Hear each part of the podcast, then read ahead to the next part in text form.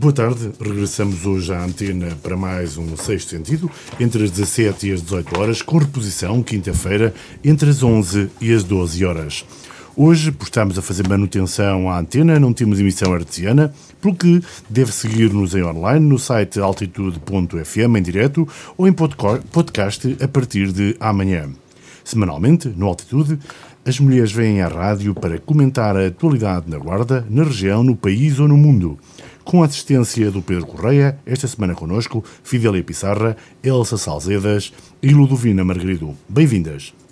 Começamos a nossa tertúlia, Fidélia, por olhar para a formação profissional que temos, nomeadamente a promoção de cursos que, na tua opinião, pelo menos tê-la manifestado algumas vezes, são mais do interesse dos formadores do que propriamente das necessidades do mercado de trabalho. Explica-nos lá esta tua perspectiva sobre a formação profissional. Olá, boa tarde.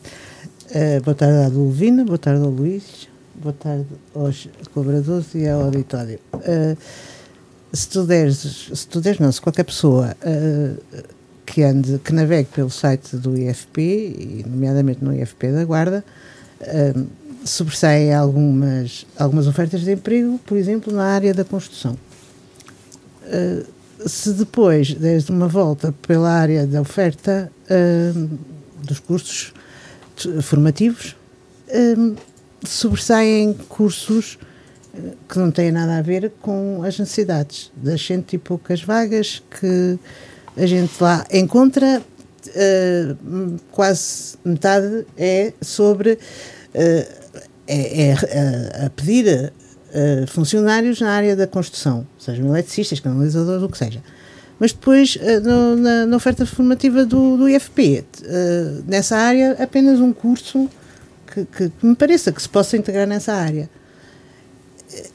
E quando, às vezes, em conversa, digo que uh, os cursos formativos, nomeadamente dos adultos uh, que, e da população inativa por desemprego ou por outra coisa qualquer, são, serão mais pensados nos recursos de formadores ou na bolsa de formadores que a instituição uh, disponha do que propriamente uh, para os adequar, para adequar essa, essa oferta formativa às necessidades do mercado de trabalho.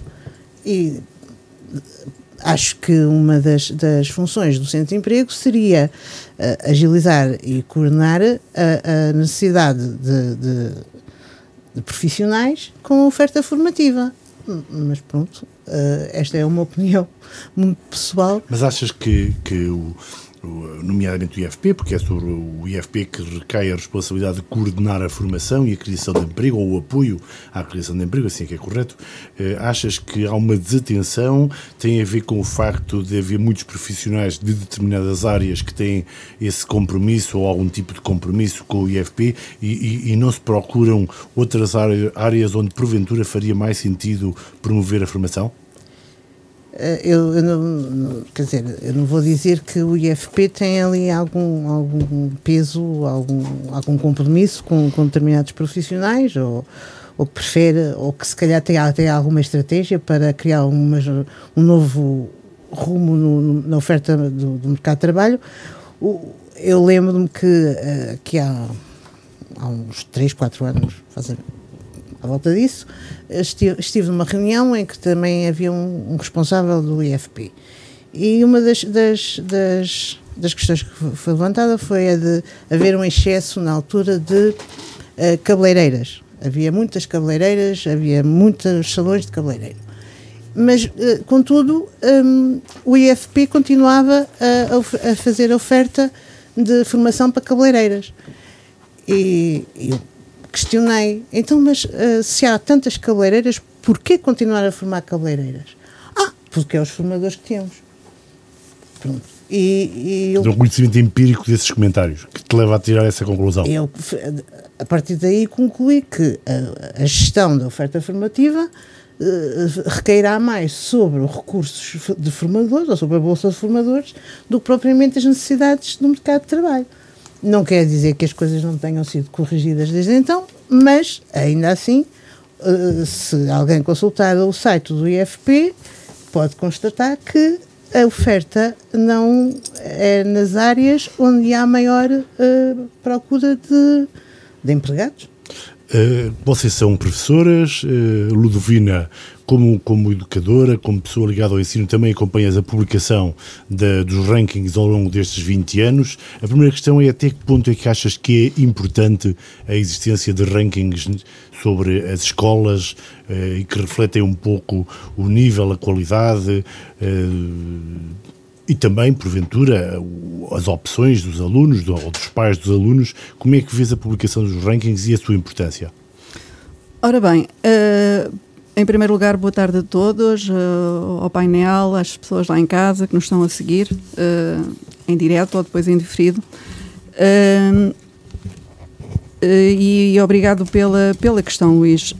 sim, é, a verdade é que desde, desde sempre, uh, o, o, mesmo enquanto técnica da Câmara Municipal, uh, a minha área foi sempre uh, aqui no, no, limbo entre a educação e a parte profissional, a formação de jovens, de adultos, de, de, do apoio inclusivamente no, no Instituto Politécnico. e antes disso, Uh, enquanto ainda uh, funcionária no, no, no CAI da Guarda, uh, levávamos muito a sério aquilo que, eram o, aquilo que era a avaliação. agora não me ocorre o nome.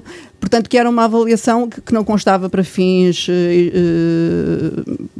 de avaliação dos alunos em si, mas que, que, constava para fins estatísticos. Mas o que era comparado nesse tempo uh, eh, um, não, eram as mesmas realidades, ou seja, uh, ao público que é do público, ao privado que é do, do privado, e tendo em conta as diferentes uh, as diferenças que havia e continua a haver, as disparidades a nível regional, a nível do, do país não se pode comparar aquilo que é incomparável. Não, é? não podemos comparar uma escola que tem 50 e tal alunos uh, no privado com uma escola que tem 300 e tal alunos no público. São realidades completamente diferentes e, portanto, uh, uh, pode fazer-se aqui uma determinada moldura do, do, do, sistema educativo, mas sem levar isto à séria, porque é, mesmo, é como a história dos frangos, não é? Não posso. Uh, temos aqui um frango e, e, e, estamos dois. Para fins estatísticos, o frango desaparece e cada um de nós comeu meio frango, mas se calhar tu estavas com mais fome do que eu e comeste mais do que meio frango, ou até o comeste todo. Portanto, as estatísticas são assim e, portanto, uh, é, é, é, muito perigoso levarmos os números, são números e, e, e, acima de tudo, é bom que haja números e que haja comparações, mas uh, em termos estatísticos só podes comparar realidades uh, que são comparáveis. E, e, estas realidades que aparecem nos rankings não são comparáveis. É óbvio que no, no, no meio disto tudo há sempre escolas que trabalham inclusivamente, uh, exclusivamente para isto, não é? Para, para ficarem bem posicionadas, principalmente se forem escolas do, do, do, do ensino uh, privado, uh, que estamos a falar de, de, clientes, não é? Que, que, é assim que são chamados as pessoas que, que, pagam por um determinado serviço, são os clientes. E no, no, ensino, no ensino privado isso acontece, portanto, quanto, quanto mais enfeitada for a coisa, melhor, melhor é para a clientela. Obviamente que hum, depois, às vezes, espremidas as coisas, não é bem assim. Hum, e pronto, e depois já há escolas, há escolas uh, particulares que também têm a componente social, que, que, que têm alunos de diferentes. Uh, realidades eh, sociais, que até têm uh, crianças que, que, abandonadas, crianças que, que, que não têm a família. A escola pública tem que receber toda a gente. A escola pública tem que receber toda a gente, exatamente. escolher exatamente, os seus alunos. Exatamente. Uh, Fideli, como é que fez esta realidade e como é que a vês retratada nos rankings? Eu tenho uma, perspectiva um bocadinho diferente.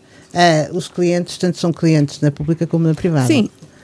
Os alunos. Uh, Porquê que dizes clientes?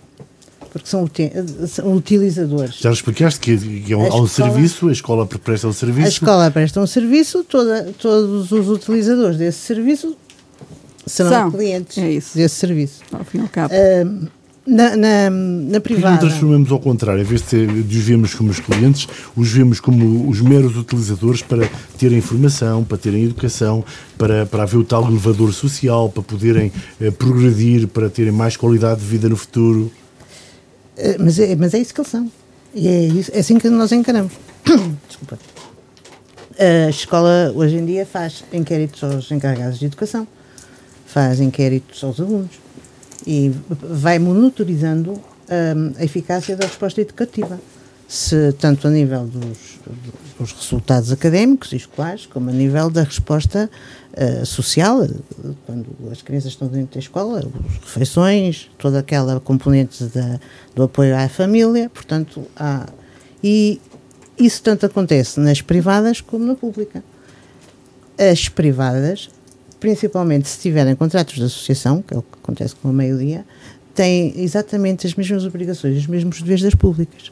Não pode rejeitar alunos, nem pode selecionar alunos. Claro que agora me dirão, ah, mas isso podem fazê-lo de uma forma ou de outra. Mas, segundo os regulamentos e os normativos, não pode. E só uma nota. Relativamente às privadas, eh, nós temos no distrito uma privada que foi, teve uma média baixíssima. Penso que, que eh, ali no, no de Sabugal, não sei se no Sabugal, será nos oito, mas tem uma média baixíssima, portanto é privada. Ou seja, o ser privado ou público não é condição por si só para uh, os resultados. Relativamente ao ranking em si, eu penso que a tendência será para desaparecer. Este ano se calhar por via da pandemia, já não vai haver provas no, no, no, no básico, no ensino básico. Uh, para concluir o secundário, só, já, uh, só quem quiser concorrer ou candidatar-se ao ensino superior é que necessita de, de prestar, de, de, prestar provas, e penso que até é só nas específicas, ao contrário do que sucedia anteriormente, que quem não passasse no exame, como aquilo penso que eh, a ponderação é 20% ou 30%, uh, eh, se não fizesse média, não, não, não concluía o secundário. Agora já não é preciso fazer exame se não quiser uh, prestar provas específicas para acesso ao ensino superior.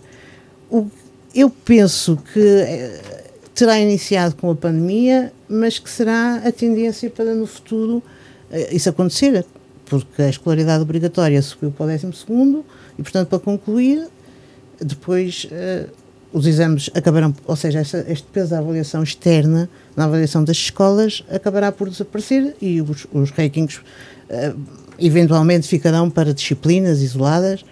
Uh, isso é uma especulação. É a minha perspectiva. Uh, Elsa Talzedas, estamos a discutir nomeadamente a questão dos rankings. Vocês são as três professoras, portanto conhecem o mundo educativo muito bem, ou pelo menos o suficientemente bem, para, caracterizarem muito melhor do que os números que os rankings possam apresentar. Olá, boa tarde. Um, sim, eu acho que os rankings são importantes. Uh, se nós olharmos aqui para. Porque é, é, sempre um resultado uma avaliação e haver avaliação é bom, porque a avaliação permite aferir uma série de parâmetros, permite até uh, perceber aquelas escolas que estão um pouco pior, como melhorar, o que melhorar e como fazer. Portanto, eu acho que a avaliação é sempre positiva e até porque estamos numa escola e uma escola sem avaliação é algo que não faz sentido. A própria escola avalia os seus alunos também, não é? Avalia os seus alunos, exatamente. Como os professores uh, também são avaliados, aliás. Pois, isso já é outra questão também. Se, deveriam ser, mas não são, deveriam ser. Agora, o que é que acontece aqui com o ranking, se nós olharmos aqui para, esta, para estas tabelas que são publicadas, uh, realmente não há assim grandes as notas são boas, são todas positivas, o que é fantástico. Mesmo a escola que está pior, que é a escola da Meda, é positiva, uh, isso é bom. Uh, significa que estão, pelo menos, a cumprir-se os objetivos uh, nacionais mínimos. A maioria das escolas, apenas para quem não tenha eventualmente visto os rankings, a maioria das escolas do Distrito da Guarda estão, digamos que, a meio da tabela, havendo apenas duas, três exceções que estão abaixo do meio da tabela. Em Portugal há cerca, foram analisadas, se não me equivoco, pouco mais de 800 escolas, portanto, não se pode dizer que também o ensino esteja muito mal, pelo menos neste distrito. Não está, nem nunca esteve. isso é, é um orgulho, quando, é um fator de orgulho quando para nós. não estava mal, era no sentido de, daquilo que retratam os rankings. Sim. Agora, o que é que muitas vezes acontece? Nós temos que olhar para estes valores com olhos de ver, com algum, uh, com algum distanciamento. Porque muitas vezes acontece, por exemplo, eu sei, eu estou a vigiar exames e aparecem, imaginem, numa, numa, num, num exame de Fisicoquímica, numa sala onde há 20 alunos a fazer prova, podem aparecer 4 ou 5 alunos que estão a fazer a prova sem estar preparados para a prova. Oh, porque têm direito à véspera e ao dia para fazer, eh, de, de, porque estão a trabalhar, são alunos uh, trabalhadores. Há muitas situações destas em que aqueles alunos uh, que não são alunos, são proponentes a exames, vão obter um, um, zero no final. Portanto, uma nota destas, num, num, numa média global, é uma nota que vai alterar bastante as médias globais. E a escola pública tem muito disto tem muito, é, é uma escola inclusiva que, em que as médias são feitas com todos. Por isso é que nós temos que olhar eh, para estas notas eh, com algum distanciamento. No que diz respeito às médias, realmente elas ano passado foram fantásticas, mas isto tem a ver com quem faz os exames. Portanto, quem tem o poder de fazer os exames tem o poder de também mexer uh, nas, nas médias e saber se está, uh, se quer aumentar ou diminuir as médias nacionais. Ou seja, os resultados, no fundo, dependem um pouco também do professor, da forma como o professor uh, pretende que os alunos tenham melhores ou menos boas notas. Não é, é o professor, não é o professor, é quem faz os exames, os exames nacionais. também são professores é quem faz os exames nacionais, é o IAV, é o próprio IAV que tem mas esse são poder. Não deixam de ser professores. Sim, sim, mas eles estão sobre orientações sobre muito orientações. claras. Muito bem. E essas, aliás, o, o, o coordenador do IAV já disse isso várias vezes, o ex-coordenador dizia isso várias vezes, eles tinham a capacidade de mexer nas médias quando quisessem, portanto era só fazer um exame mais fácil ou mais difícil. Às vezes há exames que saem, por exemplo, na Biologia, que, eh, que, com médias negativas, já aconteceu isso várias vezes, em que a média é abaixo de 8, o Exame Nacional de Biologia e Geologia, e, e, claro que quem, quem está por trás da execução de uma prova dessas está muito bem o que está a fazer. Portanto, eh, agora estou a ver aqui médias de 14 e 13,76, no caso, por exemplo, da minha escola, que tem 13,17. Acho que é fantástico isto. A minha está tá, tá à frente, tem 13,19.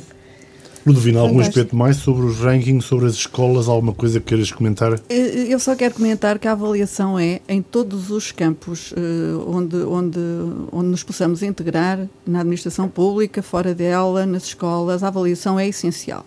Aliás, eu sou professora, eu costumo dizer, sou professora de deformação. Portanto, eu, para todos os efeitos, eh, no, nos meu, em, todo, em tudo aquilo que faço, faço um plano anual de atividades, faço um projeto e depois avalio uh, os resultados. Se chegou, se chegámos lá, se não chegámos, o que melhorar, o, uh, o que manter. Portanto, uh, avaliar é fundamental. E quando fazes alguma coisa, também gostas de ser avaliado.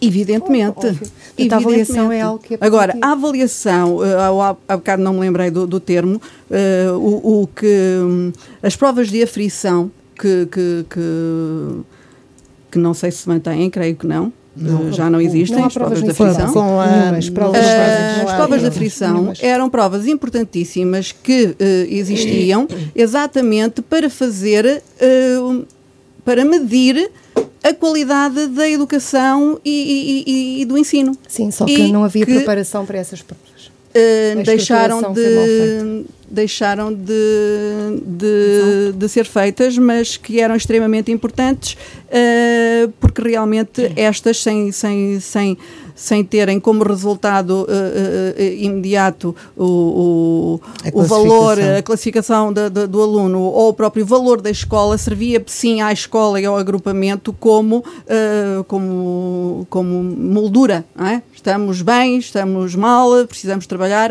A avaliação é importantíssima em todos os campos. A avaliação é fundamental. É fundamental. Mas deixa-me dizer Ninguém consegue uh, expurgar da, da, da, avaliação o, o elemento subjetivo. Portanto, qualquer avaliação que se faça tem sempre, e não se consegue, e, e mesmo duvido que, que se fosse válida, qual, há sempre um elemento de subjetividade que obviamente depois poderá ser é uh, manipulado para, uma, para um lado ou para o outro, ou interpretado de diferente maneira. Agora, toda a avaliação tem sempre um elemento subjetivo. Acima de tudo, eu acho que as, as pessoas não. Hum, é importante que, que, que, que, os professores, que quem está na escola e, e, quem, e quem faz estas provas depois com, com, com, com os alunos, não sinta, sintam a prova de aflição exatamente como uma medida e normalmente não é isso que acontece. O professor acha yes. que quando está a fazer uma prova de aflição é ele próprio que está a ser medido. E as pessoas têm de. de têm de, de também, de... também está. Não, não está. Numa tá, prova de aflição, ou oh, Elsa, desculpa, numa prova deixa de aflição, dizer não está. Deixa de dizer-te uma coisa. Os Eu alunos... já fui avaliadora, já fui, já, já as implementei. Ludovina, uh, os alunos. Nas se, provas de aflição. Se a prova, de, se a prova que estão a fazer não contar para nada, os alunos estão-se nas tintas. A maior parte deles nem sequer estuda, nem se prepara, não leva o, o trabalho a sério. Portanto, nós, mesmo nos exames do nono ano, que já acontecia isso, uh, um aluno que vai com quatro exame, ele pode até tirar um 2, que isso não lhe altera absolutamente nada a nota. Portanto, há um, ou a prova de exame é levada a sério e, e, é uma prova que contabilisticamente vai mexer, pode mexer, pode sensibilizar a nota do aluno, ou então ele não se prepara e não afere absolutamente nada. Às vezes nem fazem nada nas provas de exame. Portanto, Claro que a prova de exame era a prova da frição que tu estás a falar que, que se fazia, era, é uma prova importante, porque vai conjugar várias temáticas de várias disciplinas, que é a interdisciplinaridade avalia dentro de determinadas áreas uma certa percepção da interdisciplinaridade. Isso era importante. Só que nunca foi preparado o terreno para a instalação dessas provas. As provas apareceram, mas o trabalho de escola eh, não estava a ser feito como deveria ser. Portanto, essas provas acabaram por ser abandonadas e, e nós também estamos eh, numa situação, eh, agora eh, com a pandemia, em que foi tudo praticamente alterado, não é? E, em alguns casos, ainda bem. E eu acho que há coisas que já não voltam atrás, ainda bem. Falámos sobre os rankings das escolas que foram publicados nos últimos dias na imprensa.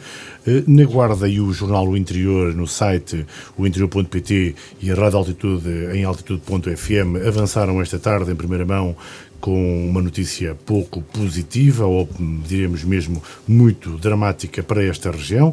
Eh, o despedimento, a declaração de despedimento coletivo na Dura, eh, com o despedimento previsto de 95 pessoas, ou seja, a fábrica passará a ter apenas 60 pessoas a trabalhar. Fidélia, como é que fiz esta realidade? Recordando, nomeadamente, que há poucos dias, ou há poucas semanas, aqui mesmo comentávamos a elevação da autoestima com o discurso do Presidente da Câmara Câmara da Guarda no dia 25 de abril, em que nos dizia que eh, na Guarda, durante este ano, poderiam ser criados qualquer coisa como 900 postos de trabalho. Porventura, eh, menos 100 agora ou pelo menos mais de 100. Mais 100. Mais 100 vão mais ser agora necessários. Desafio, mais 100 não contam para nada, vão ter mais, de ser mil. Vai, vão ser mais 100 candidatos a, a, a, esses 900 ou 1000. É dramático, uh, uh, mas penso que esta é, é, é se calhar, um, uma altura em que se poderão fazer muitas, uh, re, muitas requalificações a nível pessoal, a nível individual, a nível profissional. Uh, a pandemia fez-nos refletir sobre o que queremos para onde vamos. Eu só espero que uh, todos estes funcionários da Duda que vão ficar sem emprego arranjem emprego rapidamente, até porque é, é, são funcionários, ou são empregos de certa maneira qualificados e que necessitam e que vão, vão, vão ter provavelmente colocação numa outra numa outra empresa. Eu, eu lembro-me que provavelmente, não estou a dizer que seja assim, é só é especulação minha, que provavelmente a Coffee Cab veio para a guarda para aproveitar de, do know-how da Recab e, e muito bem.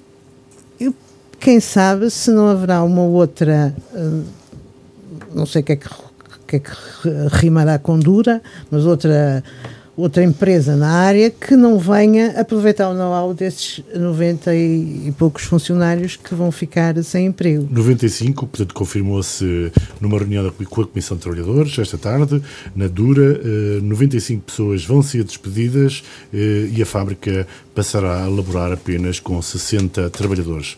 Eh, Ludovina, como é que vês esta situação, esta notícia que nos vem, obviamente, preocupar num, numa região onde o tecido empresarial é fraco e a capacidade para absorver mão de obra também é pouco provável.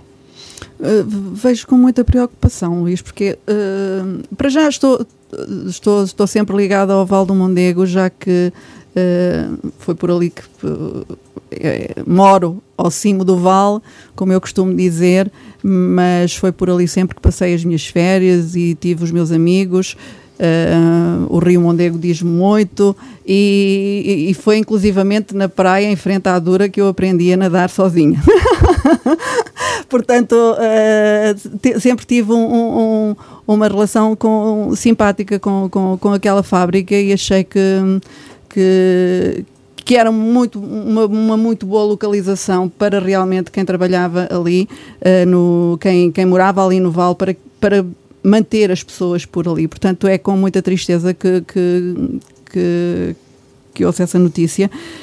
Um, por um lado, também acho que, felizmente, ser nessa área e se calhar não noutra área qualquer, porque poderá haver capacidade de captação de, de, de, de pessoas que, que, estão, são quadros formados, são, são pessoas que, com formação em, em, nessa área que provavelmente poderão ser absorvidas por, outros, por outras empresas, mas realmente o, o Val fica, fica mais pobre. E se a tendência na altura já era as pessoas virem morar para a Guarda, e lembro-me que, que, que que a construção, por exemplo, do, do, do Centro Escolar do Mondego e, do, e da e do, da creche e do jardim de infância do lugar dos pequeninos, eh, no, também estive envolvida na altura uh, na, sua, na sua concepção e, e, nos primeiros anos de arranque e que a ideia era exatamente podermos abrir uh, as portas uh, às crianças cujos pais tinham turnos e entravam muito cedo e complementar depois ali a, oferta,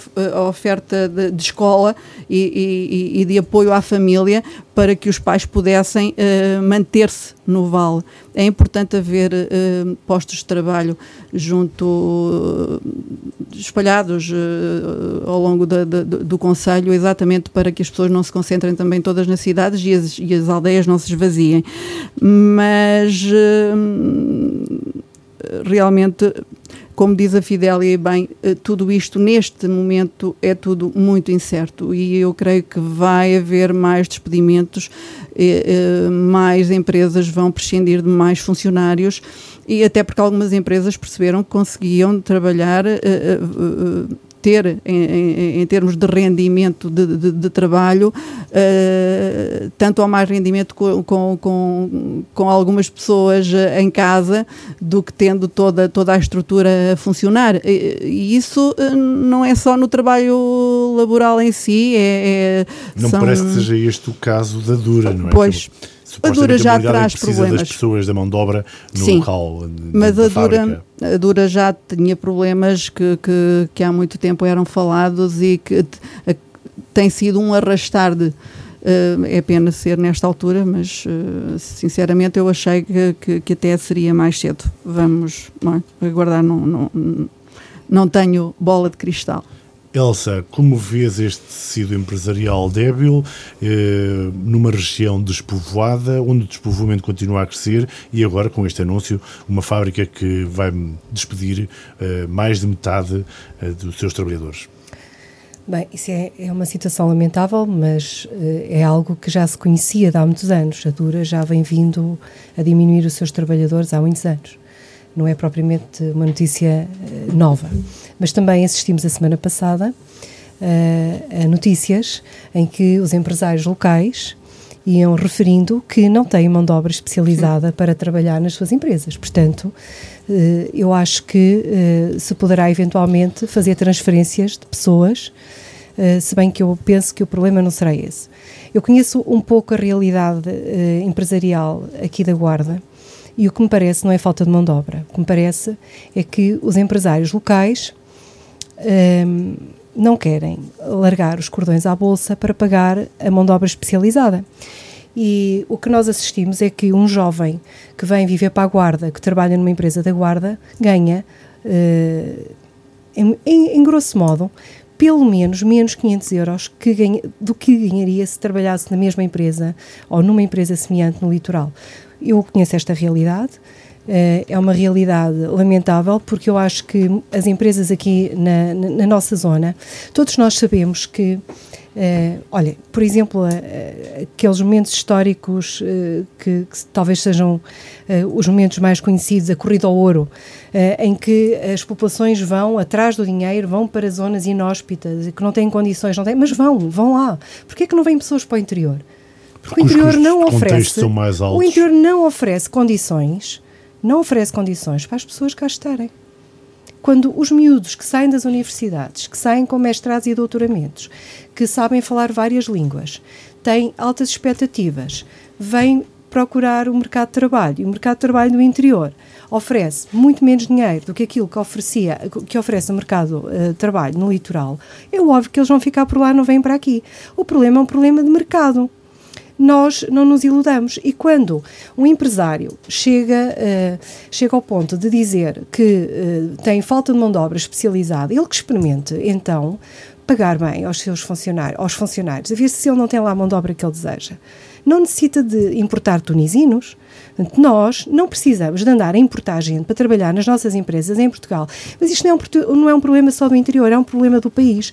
Nós temos um abandono do país muito grande por parte dos jovens que não estão interessados em receber 500, 600 ou 700 euros.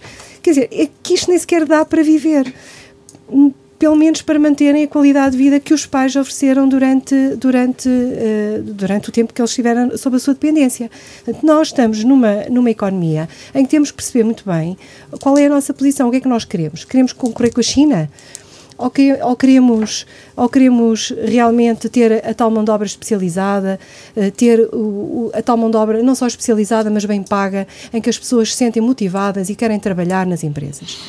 Eu acho que o problema passa um pouco por aqui e, e, não vejo não vejo com bons olhos esta esta exploração que acontece. Eh, Fidel, queres acrescentar algum pormenor, algum outro aspecto que consideras oportuno em relação a este, nomeadamente este ponto que Elsa acrescentou, que passa pelo facto de muitas vezes os jovens ao partirem, nomeadamente para adquirir novas eh, nova dimensão em termos de, de conhecimento e de formação e que depois ao regressarem ou tentarem regressar porventura não consigam consigam, precisamente porque na região eh, grande parte dos postos de trabalho acabam por ser mal pagos, mesmo qualificados. Uh, isso é uma realidade. No, no litoral pagam uh, significativamente mais do que aqui. Tu, por exemplo, tens dois filhos, na idade precisamente, eh, sem querer, obviamente, transpor para aqui essa a questão dos rendimentos dos filhos, não se trata disso, mas tentar perceber um pouco. Se eles quiserem trabalhar na guarda, têm possibilidades, e, e aliás, creio que a Elsa, ao falar, fala com esse conhecimento de causa também, por situação similar, obviamente. Eles se têm, eles quiserem vir para aqui. Possibilidades, claro a, minha, a minha filha. Uh, uh, pronto, em teletrabalho, ela pode trabalhar através de teletrabalho. e, portanto, de, tanto pode trabalhar aqui como pode trabalhar onde está, no Algarve, onde seja. Ah, pronto. Neste momento está a trabalhar onde? Está, está em, em teletrabalho ou está em Lisboa? Ah, mas em teletrabalho, Lisboa. Mas, Também mas é uma opção. a semana passada estive cá, pronto. Um, é claro que na área dela é mais fácil, mas, mas eu penso que cada vez mais o teletrabalho vai ser uma realidade. E, e aí os jovens já podem vir, porque as empresas que lhes pagam são as de Lisboa ou as de, de, onde seja? de Londres ou de onde sejam, ou da Austrália, e, e, e eles escolhem o sítio onde querem, onde querem trabalhar. Pronto. Agora também reconheço que há outro tipo de, de, de atividade que não, dá. que não dá, não é? Mas ela, penso que lá ou cá, pode escolher. E eu acho que cada vez mais os jovens vão poder escolher. Sim, e um desculpa, dia destes vão é ser os empregadores que vão querer os, os, agora, por exemplo, uh, depois da pandemia, houve uma grande procura pelo, no mercado internacional por, por uh, programadores. E, portanto, os próprios, as próprias empresas nacionais tiveram que subir, subir e fazer dar outras condições porque os, os, eh, as empresas internacionais vêm recrutar cá uh, sem necessidade de, de, contratar ou de conhecer pessoalmente, portanto, tudo virtualmente, ou digital, digitalmente, e, e, e, os próprios empregadores do litoral já tiveram que um, fazer uma atualizaçãozinha e já têm que ir dando outras condições e isso vai acontecer mas, relativamente ao interior. Portanto, mas esse, se os... esse aspecto que a, que a Elsa falava é um problema que nós temos, que é a incapacidade de reter os nossos cérebros, digamos assim, nomeadamente porque as empresas não lhe pagam o suficiente para poderem ficar. Sim, é, é, eu acho escandaloso que uma empresa local ofereça uh, 700 euros ou 800 ou o que seja, uh, uh, que esteja apenas um engenheiro que fala inglês, alemão, francês e mais não sei o quê. Quer dizer, isso é escandaloso, não é? É até ofensivo. Mas é a realidade que temos. Exato, mas eu estou a dizer é que essa que realidade acaba, vai ser, por, por, por, na minha perspectiva, vai, vai ultrapassar-se porque eles vão ter que modificar. O problema é que enquanto isso acontece e não, já os perdemos. E depois de os perdermos, não perdemos, eles, eles voltam. voltam. Não voltam. Uh, não voltam. Uh, é eu assim. voltei, eu voltei, eu fui, eu voltei e acredito Sim, mas também fui a única pronto, os irmãos. Nós, nós eu acredito que tempo. os meus filhos vão e voltam. Nós somos de outro tempo. Não, eu, eu uh... penso que a minha filha, pronto, estou a falar pessoalmente, eu, eh, eu, pelo menos ela vai dizendo, ah não, um dia eu, eu volto. Um dia, Esperemos mas não volta um entretanto. É. E entretanto, ah, também deixa, Elsa, ter, deixa estar. Elsa, uh, uh, uh, há muitos anos que falamos da poluição do Rio Noeme e das descargas industriais que poluem aquele rio, eh, afluente do Coa. Eh, desta vez parece ter sido encontrada a solução técnica para resolver este foco de poluição, mas a empresa têxtil de lavagem de lãs não terá 80 mil euros para resolver o problema. Como vês a situação? Um, eu, eu uh, conheço um pouco essa realidade da, da, da poluição da, do NOEM e sei que as culpas uh, têm que ser partilhadas aqui entre, uh, entre as entidades e as empresas, porque acho que há falhas de ambas as partes e falhas com várias dezenas de anos.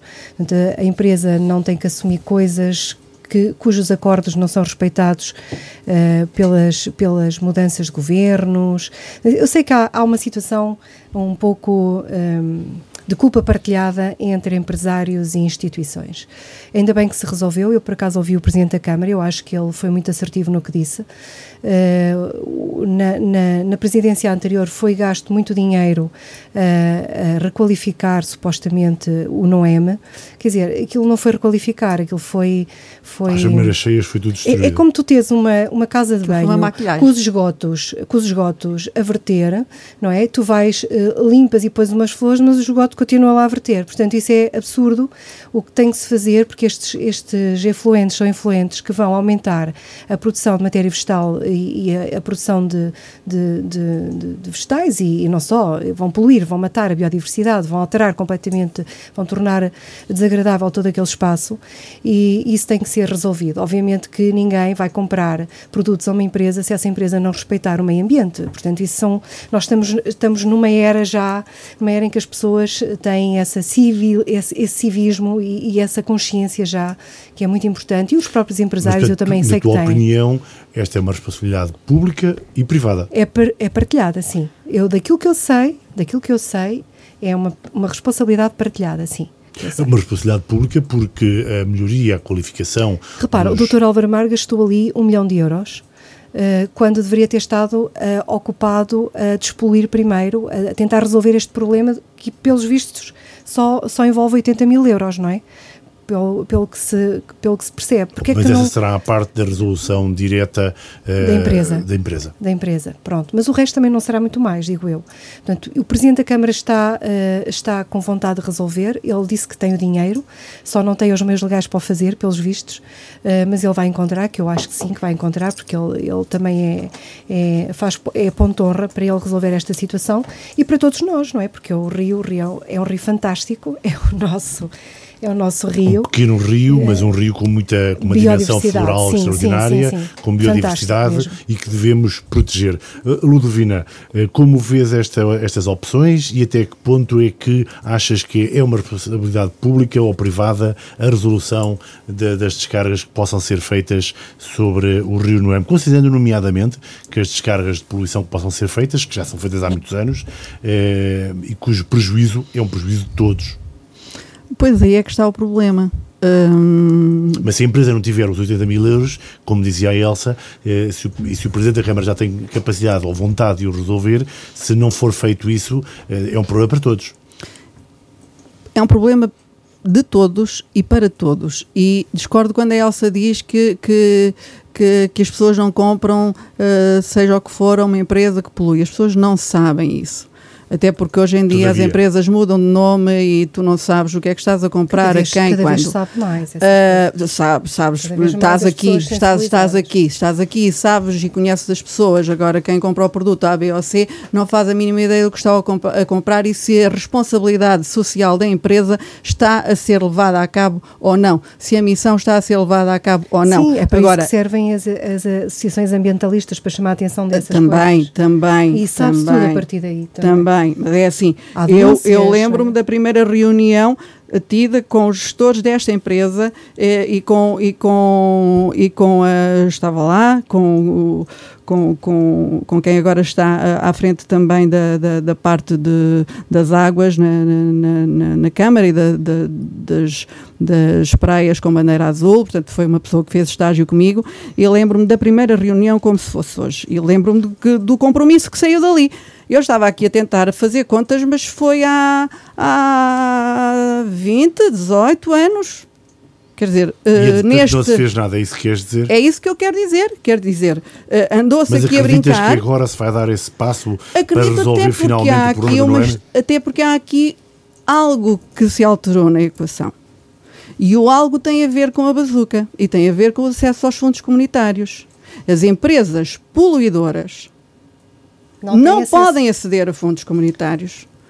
A estratégia para, para, Então para, para a década, Então a se estratégia para a década, a estratégia do mar para a década, hum, portanto, de de 21, 21, 30, é muito clara no que diz respeito a isso e, obviamente, trata o mar como, como, eh, como tem de ser tratado. Não, os problemas no mar também surgem porque não há soluções a montante. Portanto, os rios vão, vão dar ao mar e, portanto, tudo isto está interligado e pela primeira vez há essa percepção a nível das políticas europeias também. é? Agora, que, que isto, para mim, é uma questão de descuido, de falta de brio, de falta de tudo, de falta de civismo e seja de que parte for, já, já, já nem estou por aí, eh, mas que isto era uma coisa que tinha de ser tratada à cabeça há muitos anos, era. Portanto, Claro. já passou A, B, C Claro, e, Sobre e, portanto, finalmente parece que há uma solução. Fico muito feliz por isso. Ficamos todos. Eh, se, for- se o problema eram 80 mil euros, já podiam ter dito que tínhamos feito aí um peditório e já tínhamos o problema um resolvido, pelo amor da santa. E é? sobre este pormenor que a Elsa acrescentou, de que o anterior Presidente da Câmara, portanto, referia-se obviamente a Álvaro Amaro, Sim. que eh, promoveu, aliás, no tempo em que eh, o pelouro era da responsabilidade de Sérgio Costa, promoveu uma suposta requalificação do Rio Noeme, com a criação de zonas de, de- de caminhadas, etc., mas que às primeiras enxurradas acabou por ser destruído, eh, em vez de optar por uma, por uma qualificação ambiental a montante Claro. nas zonas onde havia poluição, nomeadamente onde havia descargas, e apoiar, porventura, as empresas que faziam essas descargas. O doutor Álvaro Amaro foi um, doutor- foi um, um presidente, um presidente de, de encher jarras com flores, não é? Ele não fez nada de fundo, não fez nenhuma, nenhuma, pelo menos que eu me lembro, nenhuma alteração de fundo na cidade. Ele eh, requalificou. E, e realmente, e este é um bom exemplo da- do Rio Noem, gastar ali um milhão de euros sem resolver o problema dos esgotos é, é francamente desperdiçar dinheiro porque o problema volta outra vez a acontecer.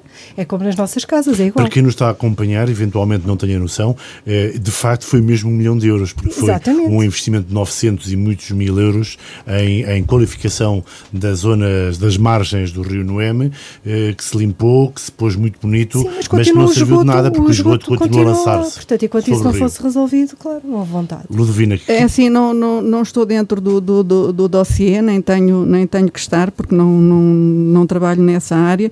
Mas a verdade é que uh, uma coisa eu tenho a certeza uh, que os técnicos, os meus colegas, estavam muito cientes deste problema e que, portanto, não deixaram de, de dar certamente os seus pareceres técnicos e as suas, uh, as suas Sim, sensibilidades é um a quem de direito. Com, com, Agora, as decisões. 20 anos. Exatamente, isso posso-te assegurar, estive eu na primeira reunião. Com 30 anos. Agora, uma 20 coisa. anos, porque foi há 20 anos que foi vendida à fábrica do Rio Diz e foi transferida à lavagem de, das lãs, precisamente para a zona do cruzamento uma da coisa, Gata. Uma coisa que eu posso dizer, Luís, foi que uh, foi, foi, foi com a minha equipa que se fez a despoluição desde do, do, do, rio, do da nascente do Rio Diz que nasce no, para quem não sabe, nasce no Na muro parede. do Instituto Politécnico.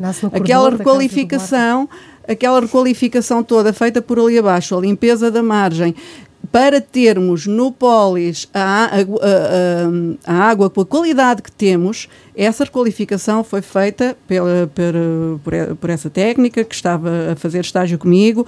O rio foi todo uh, radiografado a pente fino, foram retirados entulhos, foram encontradas uh, fossas de oficinas que lançavam o óleo do, dos carros para, para o rio, portanto, jamais teríamos o Rio Diz como o temos Uh, se não tivesse sido feita essa intervenção. E foi aí que depois se tentou avançar para o ONUM e o resultado é este que, que ainda agora temos.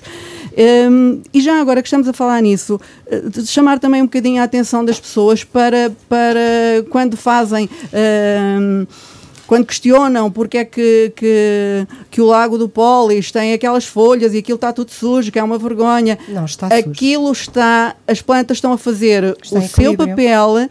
está excelente, estão a limpar a água. Porquê? Porque essa fábrica de que falas e que estava a montante do, do, do, do Lago do Polis as infiltrações no terreno foram de tal ordem que continuam a lançar, foram muitos anos, continua, o solo, o subsolo continua a estar poluído.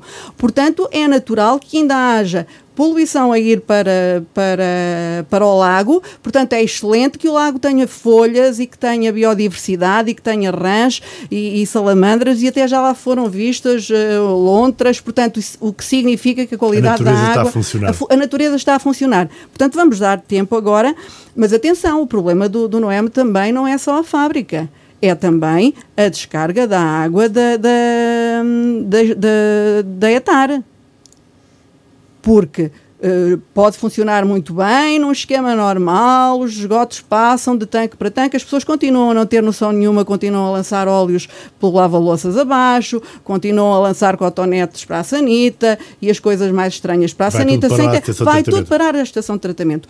Quanto mais porca for a água para a estação de tratamento, mais difícil é uh, purificá-la. E depois há um outro problema que são as águas cinzentas, porque quando chove e quando chove na guarda chove, à séria, as águas cinzentas são também encaminhadas para a etar. E então aí uh, que são as águas dos bueiros, das, das, das, das ruas, das águas pluviais. Uh, então aí há incapacidade de, de, de, de, tratamento, porque é tal enxurrada que as águas são lançadas diretamente no rio e, e lá vai, não só a cinzenta, mas uh, outras coisas, vai portanto tudo. é complicado. Concluindo, a etar também está subdimensionada para o Possivelmente sim.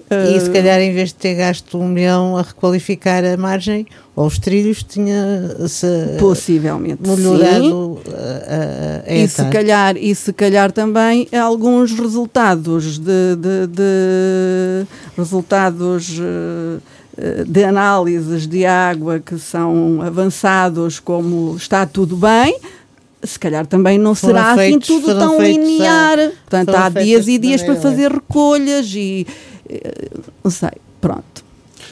Elsa, estamos quase a chegar ao final do nosso programa de hoje.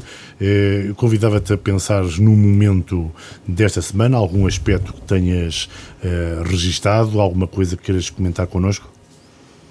Por exemplo, eh, antes ainda disso, o que é que achas em relação ao desvio do avião que ia para Vilnius e foi parar a Minsk, supostamente, segundo as entidades oficiais da Bielorrússia, porque nele poderia haver uma, uma bomba para um atentado, uh, mas que sabemos que foi, entretanto, aproveitou-se para uh, prender. prender. um jovem, jornalista. um jovem jornalista que iria nesse avião e que é contra o regime. Exatamente. Ainda bem, ainda bem que isso aconteceu, porque hum, eu acho que a comunidade internacional agiu muito bem, rápido. Há sanções já eh, da comunidade internacional uh, uh, para com a, Bielorru a Bielorrússia e, e isto, uh, estas, estas coisas quando acontecem nestes regimes, eu acho que a solidariedade do, de todos os países para com este, este tipo de situação, de, de, de com, com, com a pessoa que foi, foi presa, detida, eu acho que isto é muito importante porque se nós estamos numa Europa, numa Europa levantar em... a voz sobre um dos últimos ditadores da Europa. Exatamente. Eu acho que ainda bem, há males que vêm por bem, este é um deles. Ainda bem que isto aconteceu porque a Bielorrússia está neste momento isolada, absolutamente isolada, o regime também. Eles estão a, ter, a sofrer graves sanções e eu espero que continuem por aí. Eu acho que foi muito Seria esse o teu momento desta semana ou queres acrescentar alguma outra, Olha, alguma eu, outra eu referência? Eu gostava de falar um pouco de, da nossa capital, da nossa candidatura, capital europeia. E era algo que de facto tínhamos previsto, mas suponho assim, que esse é um tema que tem que merecer um bocadinho mais tempo e é? hoje já temos pouco o tempo, porque o tempo de facto passa porque, muito porque, depressa, mas diz. Sim, só deixar umas perguntas no ar, se calhar até para serem debatidas da, na próxima, próxima sessão ou quando eu voltar. Eh, como sabes, eu, eu faço parte da direção, fui, fui, fui convidada para fazer parte da direção dos Amigos do Museu da Guarda e, e eu, relativamente à, à capital europeia, uh, ou para a candidatura, nós, eu gostava de conhecer uh, o projeto da Guarda. Nós gostei, não sei se vocês conhecem. Eu gostava muito de conhecer o projeto. Tu não o conheces, que é que, portanto, é isso que queres dizer. É, eu, não, eu não conheço Já nem na qualidade de cidadã, que, é, nem na qualidade o, de o vereador, de... o vereador responsável pelo processo, o vereador da Cultura e vice-presidente Vitor, Amaral, vai estar aqui no Altitude na próxima segunda-feira para, para, ser entrevistado e, nomeadamente, para falarmos desse Não conheço, projeto. mas gostava de conhecer. Posso gostava, deixar algumas gostava, perguntas? Sim, as perguntas são, são mesmo essas que eu, que eu gostava. Gostava de saber quais são as expectativas, o que é que se pensa fazer, como envolver quem, que, que, metas se pretendem atingir. Uh, eu, eu, acho que isto é muito importante para que toda a comunidade esteja envolvida no processo de candidatura, porque realmente é, eu acho que é uma mais-valia para os territórios. Uma oportunidade. Para os territórios de interior. Ao contrário daquilo que muitas vezes se diz, falta gente no interior. Eu acho que o faltar gente no interior é uma mais-valia, não é um problema. Também isso é outra questão que também poderíamos deixar para situações futuras. Eu acho que isso é, é o nosso tesouro. E, e nós passamos por uma pandemia onde uh, isso ficou bem claro, onde há grandes aglomerados populacionais, onde as pessoas vivem amontoadas umas em cima das outras, não têm qualidade de vida, têm uma vida estressante, isso causa doenças, causa problemas de saúde graves. O Covid atacou aí forte e feio. Portanto, nós uh, vivemos aqui em territórios onde há qualidade de vida, onde não precisamos de muita gente, precisamos é de saber o que fazer, que estratégias ter para o desenvolvimento sustentável da nossa zona. E nós estamos numa, numa região onde, uh, onde realmente tem estado a ser investido muito dinheiro a nível até de várias, a, várias, vários níveis. Eu estou assim um bocado preocupada com o tempo. Tens 30 com, segundos. Com Pronto. E, e eu gostava, gostava realmente de, de falar aqui um pouco disso. Gostava de perceber Está que estratégias combinado. é que estão a ser, a, a, a ser uh, traçadas, porque há ODS, há Objetivos de Desenvolvimento Sustentáveis, que são importantes, são obrigatórios, são metas, e eu quero saber o que é que está a ser planeado na minha cidade, na minha região.